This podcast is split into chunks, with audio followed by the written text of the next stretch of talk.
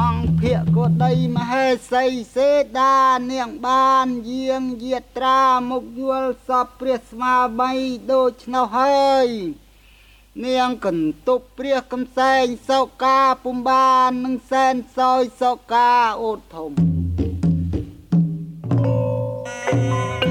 Le Cambodge est un pays à l'histoire tourmentée. Ancien protectorat français, celui-ci a obtenu son indépendance à la fin de la guerre d'Indochine le 9 novembre 1953. Monarchie constitutionnelle depuis 1947 et dirigée par le roi Sihanouk, le Cambodge va devoir affronter dans les années 1967-1968 une insurrection fomentée par des rebelles communistes d'inspiration maoïste, les Khmers rouges. Avec l'aide des États-Unis, le pouvoir cambodgien tente de résister à la révolte des Khmers. Ces derniers, bénéficiant de l'appui des Viet Cong, prennent Phnom Penh le 17 avril 1975. C'est à partir de cette période que les Khmers rouges vont faire vivre les pires atrocités aux Cambodgiens. L'homme qui est à la tête de l'armée maoïste victorieuse a fait ses études à Paris et a très étroitement fréquenté le Parti communiste français. Il s'appelle Salot Sar, plus connu sous le nom tristement célèbre de Pol Pot. Julia Pontrouche mène actuellement des recherches sur l'histoire de l'immigration cambodgienne en France et plus particulièrement sur la ville de Toulouse. Elle revient avec nous sur les raisons de cette immigration et nous rappelle les dates importantes de l'histoire récente du Cambodge. Une date très importante, donc c'est c'est 1975, c'est euh, l'invasion du, du, Cambodge, la prise de pouvoir au Cambodge par les Khmers rouges. Donc euh, avant cette prise de pouvoir, on avait un républicain, le Nol, qui, avait, qui était au pouvoir euh, au Cambodge. Et les Khmers rouges l'ont donc, au bout de quelques années de guerre, chassé du pouvoir et, euh, ont, dans un premier temps, vidé Phnom Penh de, de ses habitants. Et c'est là qu'a commencé pendant presque cinq ans un régime totalitaire communiste avec une mise en commun des biens, avec une. Euh, ils ont visité toutes les grandes villes, ils ont mis les, Cambodgiens aux travaux forcés dans les campagnes. C'était un régime terrible où les gens euh, n'avaient euh, que très peu à manger, où ils n'avaient aucune liberté. Et ça, ça a duré presque cinq ans. Et en 79, les Vietnamiens ont, alors d'après certains, libéré le Cambodge, pour d'autres l'ont envahi. En tout cas, ils ont, ils ont repoussé les Khmers rouges petit à petit jusqu'à la frontière. Et c'est à ce moment-là en fait que la principale vague de, Cambodgiens a pu fuir euh, pour beaucoup sur la frontière euh, khmero-thaïlandaise. Donc après, les Vietnamiens ont occupé le Cambodge jusqu'à 1989, donc quand même pendant, pendant 10 ans. Et euh, pendant ces 10 années, il y a énormément de Cambodgiens qui étaient sur la frontière entre le Cambodge et la Thaïlande, qui avaient soit le statut de, de déplacés, soit le statut de réfugiés. Et donc un certain nombre à partir de là ont essayé de, partir en France ou, euh, aux États-Unis, au Canada ou ailleurs. Le Cambodge a été euh, euh, sous protectorat français avant toutes ces, dates guerrières et, violentes Le Cambodge a été sous protectorat français presque un siècle, donc de, de 1863 à 1953. Et en effet, pendant ce, pendant ce protectorat, alors j'ai pas les dates précises, parce qu'en effet, je suis en train de travailler là-dessus, il y a un certain nombre de Cambodgiens qui sont qui sont venus en France. A priori, c'était des, Cambodgiens de, milieux favorisés, donc euh, souvent de familles royales ou de, gens riches euh, de Phnom Penh, qui partaient avec une bourse d'études, euh, étudier à Paris. J'en ai trouvé un certain nombre sur Toulouse, mais bon, la majorité se trouvait sur Paris, donc faire des études de médecine, souvent, et qui en général repartaient vivre au Cambodge les études terminées certains Khmer rouges un petit peu plus tard, euh, eux ont fait, des, ont fait des études en France. Oui, en effet, on sait qu'il y a une bonne partie des Khmer rouges qui étaient sur Paris avant de retourner au Cambodge euh, faire cette révolution. Et euh, donc voilà, donc il y avait un groupe à Paris, ils se sont organisés sur Paris. le communisme Khmer rouge est né à Paris d'ailleurs. Et il y en a beaucoup qui sont passés à, qui sont passés en France. Ça veut dire que c'était des gens qui étaient déjà d'une classe sociale euh, privilégiée, ceux qui venaient en France pour faire des études? En général, oui, à quelques exceptions près, euh, c'était des personnes. Euh, les Khmer rouges, c'était pour la plupart, mis à part Pol Pot, mais la plupart des Khmer rouges, c'était pas des enfants de, paysans, c'était des, fils de, familles relativement aisées. Ils sont entrés en vainqueurs dans Phnom Penh. Le 17 avril 1975, la capitale du Cambodge tombe aux mains des Khmer rouges. La population n'imagine pas les années d'horreur qui vont suivre.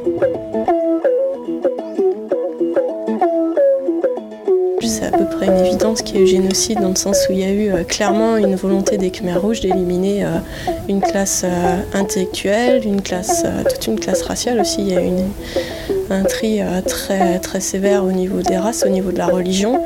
Ils ont quand même éliminé tous ceux qui étaient clairement chinois, vietnamiens, ceux qui étaient catholiques. Euh, toutes les personnes euh, bah, qui portaient des lunettes ou qui étaient professeurs, euh, les gens qui habitaient en ville. donc il y a eu quand même, bon les chiffres on ne saura jamais exactement, mais au, moins il y a eu, ça va de 2 à jusqu'à 3 millions de morts sur une population de 7 millions à l'époque. Donc je pense que parler de génocide ça me paraît pas, pas aberrant. Sur la, première grosse vague hein, d'immigration donc euh, cambodgienne, euh, fin des années 70, c'est ça. Euh, qu'est-ce que ça représente et quels sont ces gens-là justement qui, viennent, qui viennent en Europe? Donc oui, la, première vague, elle se situe entre 1975 et 1979, donc c'est vrai que c'est pas là qu'il y en a le plus grand nombre, il y en a certaines parties.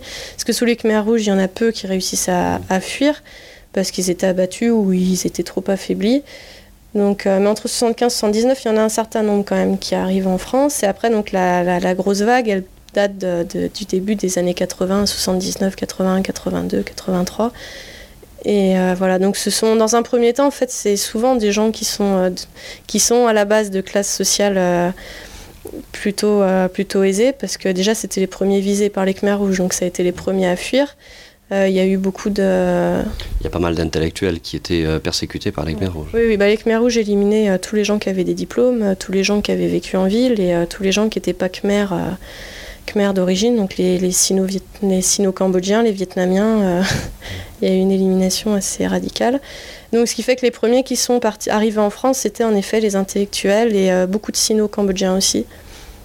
Et par la suite, après, il y a eu, euh, il y a eu aussi des paysans et, des personnes de milieux plus modestes qui sont arrivées. Quelles sont leurs conditions justement de, euh, d'exil et leurs conditions d'accueil ici sur le, sur le sol français? Alors les conditions d'exil euh, dans l'ensemble, ils ont à peu près tous, tous suivi le même parcours, c'est-à-dire qu'ils ont suivi, fui le Cambodge. Il y en a un certain nombre qui sont passés par le Vietnam, mais ça, je n'avais pas beaucoup d'informations là-dessus. La grosse majorité est passée par la Thaïlande. Il y avait le Haut Commissariat pour les réfugiés qui s'occupait en partie des camps, euh, des camps euh, qu'il tenait comme il pouvait, parce que c'est quand même le, les camps étaient sur le sol thaïlandais, donc la Thaïlande euh, était pas très commode à ce niveau-là parce qu'elle voyait d'un mauvais œil tous ces Cambodgiens s'installer sur son territoire.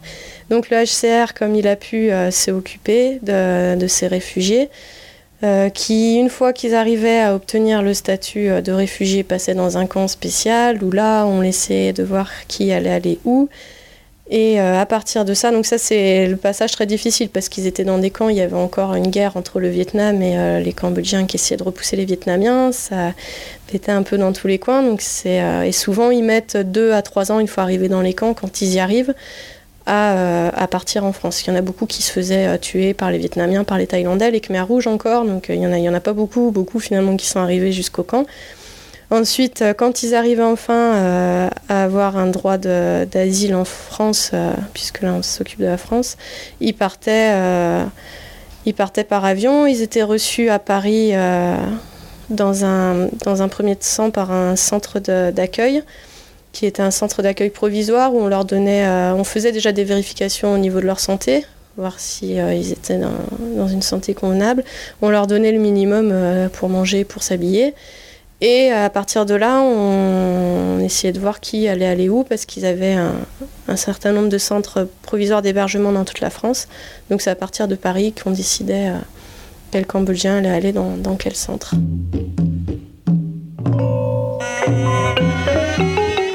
Dès la prise de la ville, les Khmer rouges demandent aux habitants d'évacuer, assurant que c'est une affaire de quelques jours.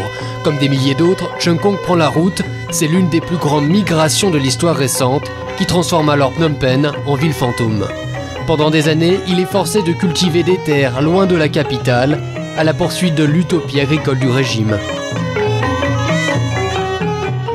Je pense en effet qu'il y a eu, euh, que la France a été sensible, aussi bien au niveau du gouvernement qu'au niveau de la population générale, a été sensible au sort de, ces personnes-là, euh, de l'Indochine en général, hein, Cambodge, Vietnam ou Laos. Euh, c'est quand même des anciennes colonies et protectorats français. Il y, a une image positive en France des, Asiatiques et notamment des Asiatiques du, Sud-Est. Une vision de personnes très calmes, travailleuses et discrètes, ce qui fait que dans l'ensemble, ils ont été plutôt bien accueillis. Vous me disiez tout à l'heure qu'il y a eu une politique qui visait moins à concentrer euh, l'immigration euh, dans, des, dans des villes, mais plutôt euh, on, a essayé on a essayé de les disperser. Oui, en effet. Hein. le but, c'était d'éviter de refaire des ghettos comme on avait pu en faire avant avec d'autres populations. Donc la France a voulu absolument essayer de disperser cette population dans tout le sur tout le territoire ce qui a été relativement réussi, puisqu'il y a eu des centres provisoires d'hébergement dans tout, à peu près dans chaque département. Il y en a eu jusqu'à 60-70 dans toute la France. Et, euh, donc, bon, il y a quand même une certaine concentration autour de la région parisienne euh, ou à Lyon euh, principalement. Mais dans l'ensemble, la population a été relativement dispersée. Est-ce qu'on peut mesurer les résultats d'une telle politique? Alors, c'est difficile de, de, voir la part de je vois par exemple, moi j'ai étudié Toulouse, l'intégration elle est quand même très positive. Euh, j'ai eu des échos de Paris ou de Lyon, donc où la population est plus concentrée, euh, où l'intégration est beaucoup plus mitigée, avec des gens qui ne parlent pas encore français, qui sont en difficulté, qui, s'intègrent mal. Maintenant, sur Paris et Lyon, on a beaucoup plus euh, de réfugiés qui sont à la base de milieux beaucoup plus aisés, donc de paysans, qui bien entendu arrivent en France, se retrouvent dans des HLM et qui sont complètement perdus. Donc, quelle est la part de, la dispersion et le reste dans leur intégration, je ne sais pas. Dans l'ensemble, je pense que ça a été plutôt positif de disperser.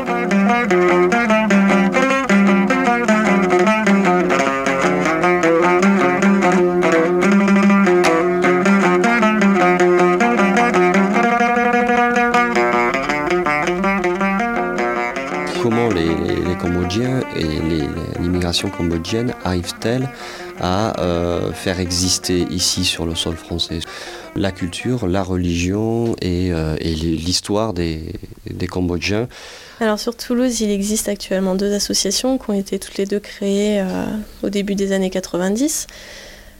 deux associations principalement culturelles. Il y en a une que j'ai plus fréquentée que l'autre, dont je saurais mieux vous parler, qui s'appelle l'Association des bouddhistes cambodgiens de Toulouse, donc qui a euh, déjà qui a acheté une maison sur Cugno euh, qui est devenue la pagode euh, leur, pagode. Donc il y a plusieurs buts à cette association. Donc il y a tout le côté culturel.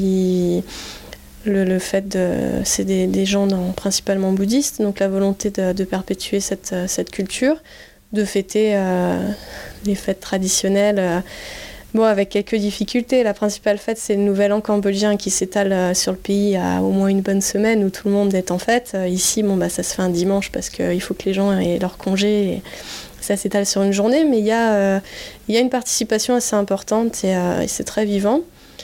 pour ce qui est de, la, de faire passer cette culture à la deuxième génération, ça c'est un sujet assez délicat parce que les Cambodgiens, de par leur volonté de s'intégrer au pays, euh, rencontrent des difficultés euh, avec leurs enfants parce que d'un côté, ils aimeraient que les enfants euh, continuent à connaître cette tradition, la perpétuent. Et en même temps, c'est pas toujours facilement conjugable avec, avec une intégration forte en France.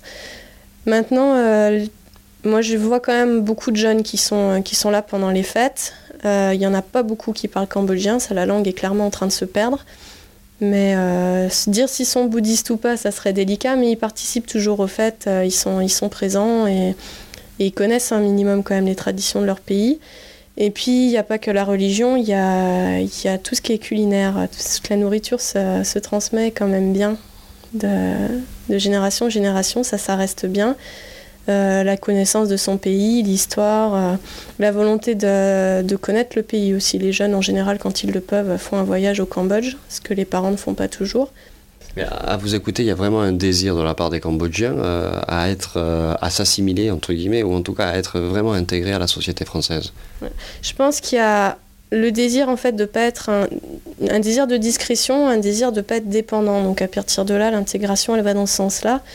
Après, il n'y a pas de volonté d'assimilation. Il y a quand même le souhait de garder sa culture. Ils sont cambodgiens avant tout et, de, faire connaître leur culture, leur histoire et leur pays à leurs enfants. Donc il y a ces deux volontés-là.